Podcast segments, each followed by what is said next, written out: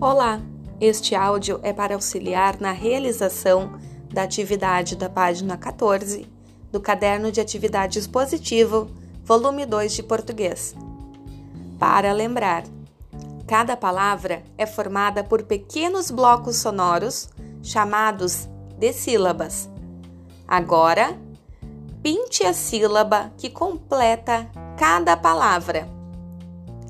Sapo pipoca, pente, presente, perfume, presunto,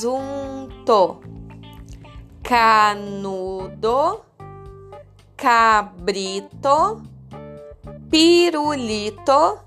E elefante. Bom trabalho!